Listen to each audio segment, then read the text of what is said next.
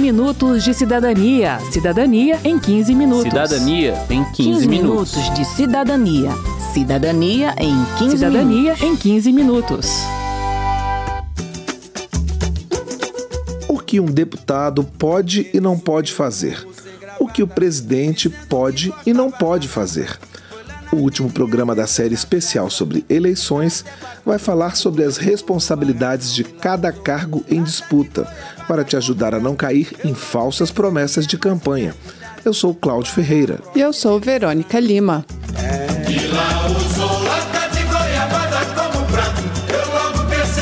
mais candidato para a próxima eleição. A César o que é de César, assim diz o dito popular. Em termos eleitorais, o que nós, eleitores, precisamos fazer é cobrar de César o que é da responsabilidade de César. E para entender, pelo menos em linhas gerais, qual o papel de cada cargo eletivo, é preciso explicar a forma como o Brasil está organizado. Nós somos uma república federativa, composta pela união indissolúvel de estados, municípios e a União, chamados de entes da federação. Esses entes têm capacidade de auto-organização, autogoverno e auto-administração, o que confere a eles um certo nível de autonomia. Mas a Constituição atribui responsabilidades a cada um deles e estabelece que a relação seja de cooperação e coordenação. Vamos tomar como exemplo a segurança pública. Segundo a cientista política Patrícia Rangel, a União é responsável principalmente pelo policiamento das fronteiras, pelo combate ao tráfico internacional de drogas e pelo patrulhamento das rodovias federais. Portanto, no nível federal, cuida-se daquilo que diz respeito a todo o Brasil e da relação do país com o exterior. O governo estadual, continua Patrícia, vai ser o maior responsável pelo policiamento ostensivo por meio das polícias civil e militar e outros órgãos de investigação de crimes comuns. Por fim, ao município resta a responsabilidade pelo desenvolvimento de ações de prevenção à violência, como a instalação de câmeras e de iluminação nas ruas. Por isso, alerta Patrícia, é importante ficar atento a promessas que não podem ser cumpridas. Nas eleições municipais de 2016, a gente via muitos candidatos a vereador, por exemplo, falando que iam colocar policiamento ostensivo na rua, né?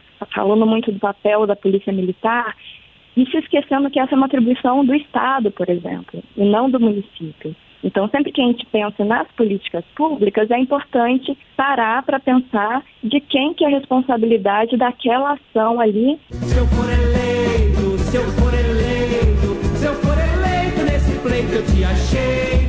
As responsabilidades pela condução do país são divididas também entre os três poderes: legislativo, executivo e judiciário, que existem nas três esferas de governo: estados e Distrito Federal, municípios e União. Como os membros do Judiciário não são escolhidos por meio de eleição popular, vamos nos concentrar nos dois primeiros. Os chefes do Executivo são o prefeito, o governador e o presidente. Os membros do Legislativo são os vereadores, os deputados estaduais e distritais, os deputados federais e os senadores. A função mais conhecida dos legisladores é justamente a de fazer leis, mas a outra, tão importante quanto, a de fiscalizar os atos do executivo, que é o principal responsável por colocar em prática as políticas públicas. Por exemplo, cabe aos deputados federais e senadores discutir e votar o orçamento da União, assim como fiscalizar a aplicação adequada dos recursos públicos. A Patrícia Rangel explica com um exemplo. Eu quero construir uma casa maravilhosa, de três andares, mas eu não tenho os recursos para isso, porque quem vai aprovar o orçamento é uma outra pessoa, não tem como eu construir aquela casa. Não adianta a presidenta ou o presidente ter um plano de governo maravilhoso e ter prioridades que realmente fazem diferença na vida da população se o legislativo, do outro lado, não aprova o orçamento e não dá a capacidade de governar. Patrícia acrescenta que há uma relação de dependência entre os dois poderes. O presidente, ao contrário do que a gente costuma imaginar, não tem poderes infinitos para resolver os problemas do país. Ele não pode implementar seu plano de governo de acordo com sua vontade política, pois depende do Congresso para, por exemplo, aprovar o orçamento. E aí, a cientista política faz um segundo alerta. Não adianta se dedicar à escolha do melhor candidato ao executivo e não dedicar o mesmo cuidado à escolha dos candidatos ao legislativo. Eu gosto muito de um, um candidato, uma candidata para presidente da República. O meu papel, né, como eleitora, como pessoa que aprova e que apoia aquele projeto de nação, é pensar em ajudar aquela candidata ou aquele candidato a governar bem. E na hora de votar num deputado federal, você elege alguém que tem uma visão de mundo completamente oposta àquele programa de governo que o seu candidato a presidente está propondo, você vai prejudicar completamente a vida do seu candidato preferido. Quero saber. Quero saber. O Bruno Rangel, da Comissão de Direito Eleitoral da OABDF, respondeu às perguntas dos cidadãos que conversaram com a gente na rodoviária de Brasília. Acompanhe. Meu nome é Marcos Barbosa e eu gostaria de saber por que, que não acabam de vez com a República e restauram o poder moderador do Brasil, que seria a restauração da monarquia. Vai ser muito mais barato, acaba com a República e nós voltamos a ser uma monarquia. Por que, que não fazem isso em vez de ficar gastando dinheiro com eleição? o poder moderador não necessariamente precisa do rei, né? Ele é um- uma engenharia num, num sistema de governo que pode ser utilizada não necessariamente na monarquia.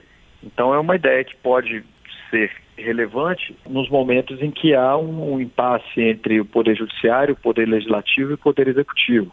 E aqui o exercício de um poder moderador poderia mediar esses conflitos. Esse era um não necessariamente bem utilizado na monarquia brasileira, ou nem sempre bem utilizado na monarquia brasileira, mas de fato é uma engenharia constitucional interessante. E, e a questão da restauração da monarquia é algo um pouco mais profundo que não demanda uma discussão exclusivamente em torno dos custos, de quanto custa a monarquia ou de quanto custa a república, mas principalmente em torno do que é aceitável pela sociedade brasileira. É, é uma discussão válida, entendo que é uma discussão que tem que ser permanente. Meu nome é Cleide, moro no Gama. A função da Câmara é fiscalizar os débitos do, do governo, né? Quando descobre que tenha algo irregular, em vez de tomarem providência, não. A maioria das coisas põe debaixo do tapete. O ideal é que venham decisões dos órgãos técnicos e essas decisões sejam respeitadas e, e sejam dados os devidos encaminhamentos pelo Poder Legislativo. Mas é importante mesmo que a sociedade participe e fique atenta para saber se está sendo colocado algo debaixo do tapete ou se, se efetivamente está havendo fiscalização das contas do governo. Caso não exista fiscalização das contas do governo, uma das formas, e talvez a mais potente delas, é o eleitor não votar naqueles candidatos que deveriam estar fiscalizando as contas do governo. Nesse momento, o eleitor é juiz.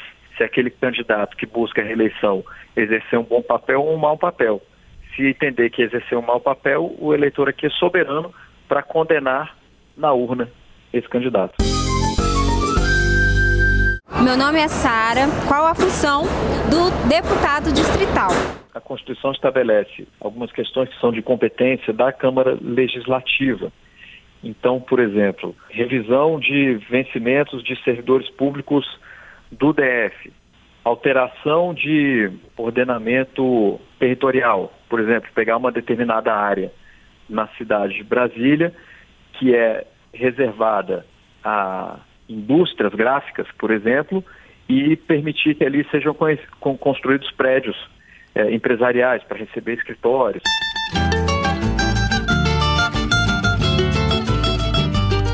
Já deu para perceber que as atribuições mudam se o cargo é federal, estadual ou municipal, ou ainda se é do legislativo ou do executivo. Mas o legislativo federal tem duas casas, a Câmara e o Senado.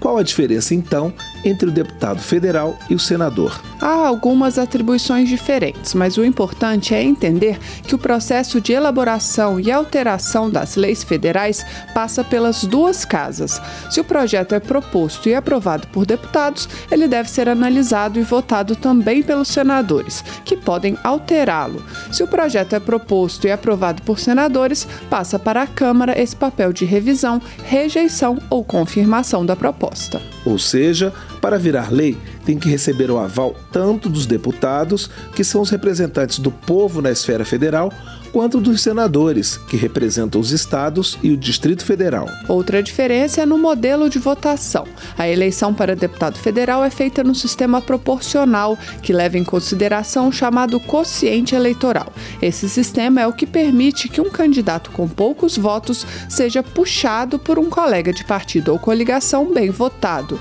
Por isso, fica o alerta do consultor legislativo Léo Van Holt. Após escolher um candidato, é preciso se informar sobre os demais integrantes do partido ou coligação para ter certeza de que tem propostas e pontos de vista semelhantes. Já a eleição para senador é feita no sistema majoritário de votação, ou seja, o mais bem votado fica com o cargo, como acontece com a escolha de presidente e governador. Câmara e no Senado são debatidos os mais variados temas relacionados à vida do país, e os parlamentares se organizam informalmente em bancadas temáticas. Alguns exemplos de bancadas atuantes no Congresso são a do agronegócio, a evangélica, a da segurança pública e a dos direitos humanos. Para o analista político Antônio Augusto de Queiroz, essa atuação conjunta pode ser útil para os eleitores se não houvesse uma bancada para defender o meio ambiente lá no parlamento, certamente esse segmento, esse setor ficaria sem representação, sem uma articulação. Né? A mesma coisa vale em relação a índios, negros, as minorias de um modo geral. Né? Então, essas frentes parlamentares, em alguma medida, ela supre essa ausência de representação própria no parlamento ou um partido identificado com determinadas causas né, que pudesse fazer essa representação. Um grupo que se considera subrepresentado no Congresso é o das mulheres. Metade da população brasileira é de mulheres, mas na Câmara elas ocupam apenas 10,5% das vagas e no Senado 16%. Um dos obstáculos à maior presença feminina na política é o preconceito. Quem afirma é a professora e pesquisadora da Universidade de Brasília, Flávia Biroli. Nós estamos falando de ocupação de espaços. A ausência de mulheres significa um problema das democracias, um déficit democrático.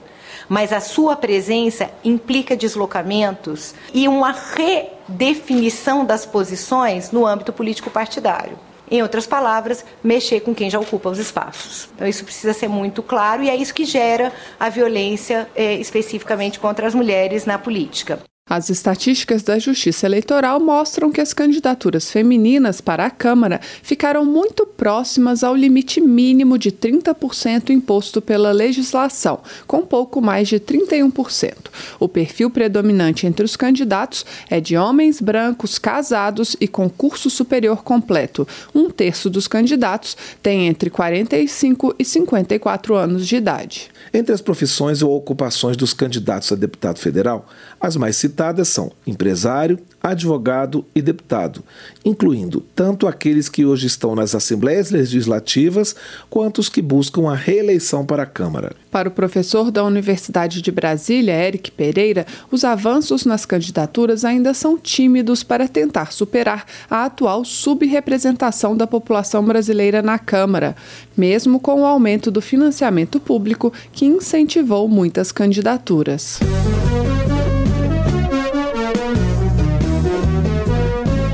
Termina aqui o 15 Minutos de Cidadania, que teve produção de Cristiane Baker e Lucélia Cristina, trabalhos técnicos de Newton Gomes e Indalécio Vanderlei, edição e apresentação de Cláudio Ferreira e de Verônica Lima. Se você tem alguma dúvida, mande para a gente. O e-mail é radio@câmara.leg.br e o WhatsApp é o 61 99978 9080. O 15 Minutos de Cidadania é produzido pela Rádio Câmara e transmitido pelas rádios parceiras em todo o Brasil, como a Rádio Canal de Olinda, Pernambuco. Você pode conferir todas as edições do programa no site radio.câmara.leg.br barra 15 Minutos de Cidadania. Uma boa semana e até o próximo programa. 15 minutos de cidadania. Cidadania em 15 minutos. Cidadania em 15, 15 minutos. minutos de cidadania. Cidadania em 15 Cidadania minutos. em 15 minutos.